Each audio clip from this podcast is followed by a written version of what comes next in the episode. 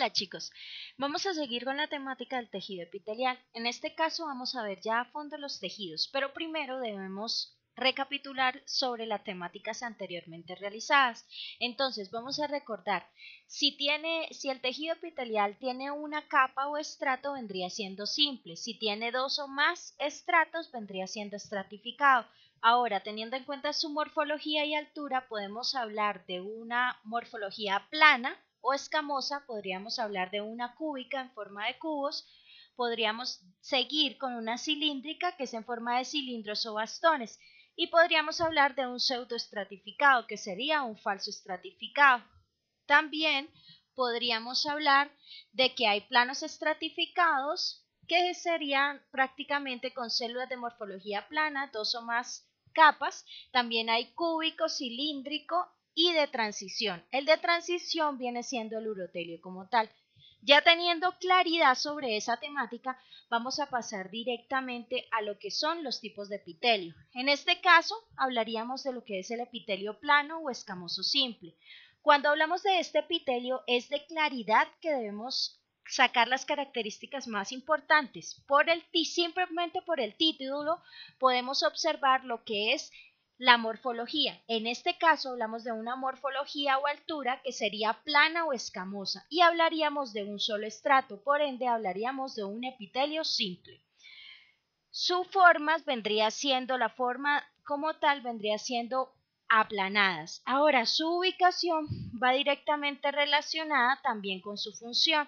En este caso podemos hablar de un recubrimiento, que sería, como muestra en la imagen, el riñón humano, es decir, podemos encontrarlo en la capa parietal de la cápsula de Bowman. También podemos encontrarlo en lo que es en alvéolos pulmonares, vasos linfáticos y sanguíneos, cavidades peritoneal y pleural. Ahora, teniendo en cuenta el lugar donde se encuentra este tipo de epitelio, lleva a cabo unas funciones específicas, que serían que sirve de membrana limitante, generalmente obtiene la característica de poder transportar líquidos, llevar a cabo un intercambio gaseoso, cubrir la función de lubricación y poder determinar o ayudar en la disminución de la fricción. Ahora, si podemos relacionar estas funciones con el epitelio, podríamos establecer que en la capa parietal de la cápsula de Bowman se llevan a cabo lo que es funciones como membrana limitante, transporte de líquidos, intercambio de líquidos como tal. Ahora, teniendo en cuenta que también habría una disminución de la fricción.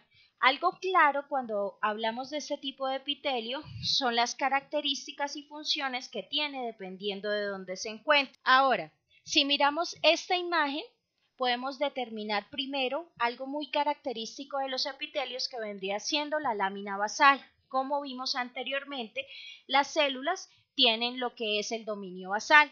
En este caso hablamos directamente de la lámina basal. Otra de las estructuras que podemos eh, observar en este caso sería el epitelio. Como estamos hablando de escamoso simple, vamos a ver que las células son aplanadas y solamente tienen un estrato o una capa. En este caso veríamos el epitelio plano simple del endotelio teniendo en cuenta que lo que ustedes observan como punticos rojos vendrían siendo las hematíes que se encuentran en la luz. Ahora, lo que observan alrededor de esos hematides van a ser el tejido o epitelio plano simple. Teniendo en cuenta lo que lo que más vamos a observar sería el núcleo aplanado de las células endoteliales. Ahora pasamos directamente a lo que es el epitelio cilíndrico simple. Resulta y pasa que este epitelio Solamente por observación, tanto en observación en placa como por su nombre, podemos establecer que tiene células de tipo cilíndrico. Estas células cilíndricas se encuentran en una sola capa, por lo que viene siendo un epitelio simple. Ahora, teniendo en cuenta esto, vamos a hablar de su ubicación. En este caso, tiene la característica o se encuentra ubicado en el sistema digestivo, aparte de todo la vesícula biliar y conductos grandes de lagunas de glándulas. Ahora, algo importante para establecer en cuanto al sistema digestivo es que lo vamos a encontrar en lo que es el tubo digestivo. En este caso podemos encontrarlo en lo que es las tres regiones del estómago y las tres regiones del intestino delgado, que serían del estómago, fúndica, pilórica y cardial, del intestino, ileón, yeyuno y duodeno. Eso es muy importante de tenerlo en cuenta. Ahora, cuando hablamos de este epitelio vamos a encontrar que se encuentra especializado en funciones como la absorción y secreción en el tubo digestivo. Otras funciones que cumple dependiendo del lugar donde se encuentre ubicado van a ser de transporte y la función general que tiene el epitelio sería una protección. En este caso hablaríamos de una protección de tipo mecánico. Ahora, como observan en las imágenes, podemos determinar Primero que las células se ven completamente cilíndricas. Como estamos hablando de lo que es el estómago, vamos a encontrar este epitelio cilíndrico de una sola capa.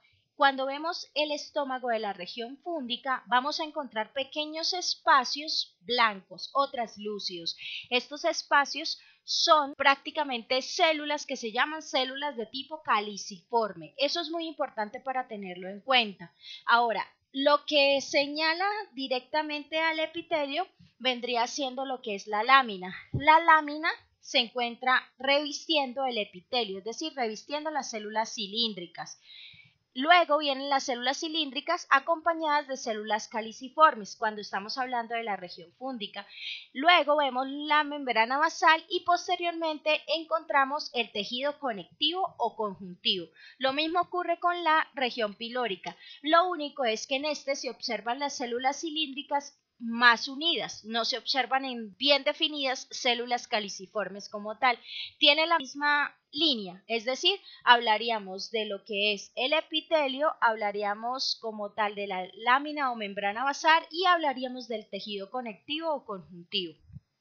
Ahora, en este caso, en esta imagen podemos ver lo que es el intestino delgado. Cuando observamos estas dos imágenes podemos contraponer que una vendría siendo la placa y la otra vendría siendo un diagrama teórico. En este caso podemos determinar que el intestino estaba revestido por células epiteliales de tipo cilíndrico. El núcleo se encuentra en la zona basal de la célula como tal es importante tener en cuenta que este núcleo tiende, cuando es cilíndrico, tiende a ser alargado. Entonces, otra de sus particularidades es que en el dominio apical tiene proyecciones que se llaman microvellosidades. En este caso vamos a hablar de unas en especial que serían las llamadas borde de cepillo. Estas microvellosidades tienen la particularidad o la función de participar en la absorción de ya sean proteínas, azúcares o lípidos como tal. Además de esto, se liberan por el dominio vasolateral hacia la sangre para que las transporte al hígado. Ahora pasamos a uno de los epitelios más interesantes y relativamente sencillos a la hora de observar una placa. Sería el epitelio cuboidal simple. Si estamos hablando de cuboidal, vamos a pensar directamente en su morfología y altura, que sería de forma de cubos o cuboidal. Y hablaríamos de simple, que vendría teniendo solamente un estrato. Ahora, cuando pensamos directamente en que son cuboidales, vamos a pensar en un corte transversal, es decir, donde vemos las células casi cuadradas, teniendo en cuenta que el núcleo de estas células viene siendo esférico y siempre lo vamos a encontrar en el centro.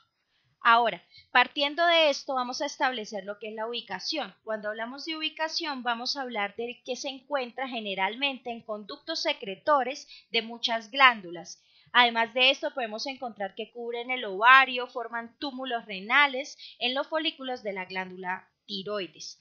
Ahora, algo importante es que podemos encontrarlos en la glándula tiroides. Entonces, en este caso es la glándula que estamos observando en la imagen. Si ustedes observan, vemos claramente los núcleos que son completamente coloreados de tipo morado o violeta y el citoplasma sería lo rosado.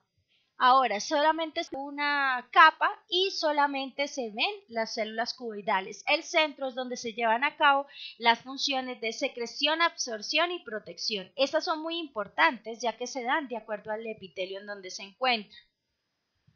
Ahora hablaríamos directamente del epitelio cúbico simple, pero ubicado en el túbulo colector renal. Entonces, cuando hablamos de este túbulo colector renal, vamos a hablar directamente de estructura. Entonces, pensamos, es el revestimiento interno de los túbulos renales, además de los folículos tiroides que corresponden a una capa que es única y esta capa única es de células de tipo cúbico o cuboidal. Ahora, generalmente participan absorción, secreción y por ende en el transporte activo de iones. Esto sería relacionado con lo que es la ubicación del riñón. Ahora pasaríamos directamente a lo que es el epitelio estratificado escamoso no queratinizado. Ahora, como su nombre lo indica, ya hablamos directamente de dos capas, en dos o más capas, en, ya que es estratificado. Ahora, si pensamos en escamoso, vamos a pensar que sus células tienden a ser aplanadas, es decir, se achatan completamente llegando a la superficie del epitelio. Ahora, cuando se dice no queratinizado es porque no tiene queratina. Ahora, directamente vamos a pensar en ubicación. Entonces se encuentra en boca, epiglotis, pliegues bucales, exófago y vagina. Las funciones primordiales, si se encuentran en esta zona, serían secreción, por ende absorción, y la que es general para estar en un epitelio sería la protección. Ahora, como vemos en la imagen, estamos determinando como tal o viendo el epitelio escamoso estratificado con una queratinización moderada, que sería ubicado en el exófago. Si bien se observa, este epitelio está constituido por células basales. Estas células basales se encuentran indiferenciadas y se encuentran especializadas en división o función mitótica. Cuando hablamos de estratificado vamos a pensar que tiene dos o más capas o estratos. Aparte de esto, vamos a pensar que en la parte superior, en este caso en el exófago, contiene una leve queratina. Esta leve queratina es para proteger al tejido frente a la acción mecánica de la comida que se va ingiriendo durante el proceso de alimentos o alimentación. Ahora, cuando pensamos en esto, nos vamos a que las células que se encuentran en la forma más externa siempre van a conservar sus núcleos. Por esto, cuando hablamos de una queratinización moderada, vamos a pensar directamente de que también es llamado epitelio estratificado escamoso no queratinizado. Ahora, importante para observar es que si ven bien el diagrama teórico, van a observar en la parte superior cercana a la luz se va a observar lo que son las células escamosas superficiales con unos núcleos bien achatados como tal.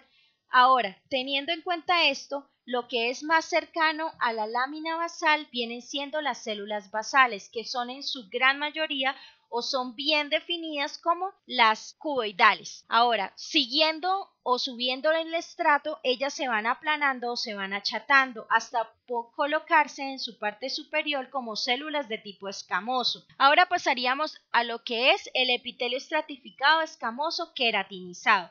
Si pensamos bien, este tiene las mismas características que el anterior, lo único es que en este sí vamos a encontrar como tal la queratina. Ahora, cuando hablamos de epitelio estratificado escamoso queratinizado, pensamos directamente en dos o más estratos. Las células o morfología y altura hablamos de plana o escamosa y la característica más sobresaliente en el título y cuando observamos la placa es que se observa queratina en la dermis de la piel. Generalmente, cuando hablamos de esto, vamos a encontrar que la capa más cercana a la membrana basal siempre está compuesta por células cúbicas altas o cilíndricas en hilera. Todo depende de cómo se observe. De acuerdo a la placa, observamos todas estas características y la ubicamos directamente o la establecemos como piel gruesa humana. Si bien seguimos con este tipo de epitelio, vamos a encontrar que hay una abundante queratina en lo que es la epidermis. La característica primordial, de acuerdo a la imagen que observamos, sería que no se ven los núcleos en las células que se encuentran más externas. Obviamente, las que se encuentran ser más cercanas a la luz. Teniendo en cuenta todo lo aprendido durante este, estos videos, vamos a definir algo. Desde la parte superior vamos a observar lo que son las células escamosas o completamente achatadas del epitelio estratificado, queratinizado. Entonces, a medida que van bajando y van llegando hasta la lámina basal, vamos a encontrar lo que es en la lámina basal soportadas células basales generalmente podemos encontrarlas en fusión mitótica, pero en este caso no las encontramos, solamente las encontramos como células de tipo basal. Ahora, la lámina sirve como barrera y como paso o transporte de nutrientes al epitelio, ya que como hemos visto, es un, el epitelio es avascular, por ende, no tiene irrigación sanguínea. Ahora, siguiendo después de la lámina basal, vamos a encontrar lo que es el tejido conectivo o conjuntivo. Esta temática la veremos más adelante. Ahora pasamos a lo que es el epitelio estratificado cuboidal. Cuando hablamos de epitelio estratificado cuboidal, vamos a hablar de algo muy importante. Resulta que este epitelio tiene la característica de que posee dos capas de epitelio, es decir, dos estratos como tal. Por eso hablaríamos de un epitelio estratificado. Otra característica es que su morfología y altura tiende a tener células de tipo cuboidal o en forma de cubos.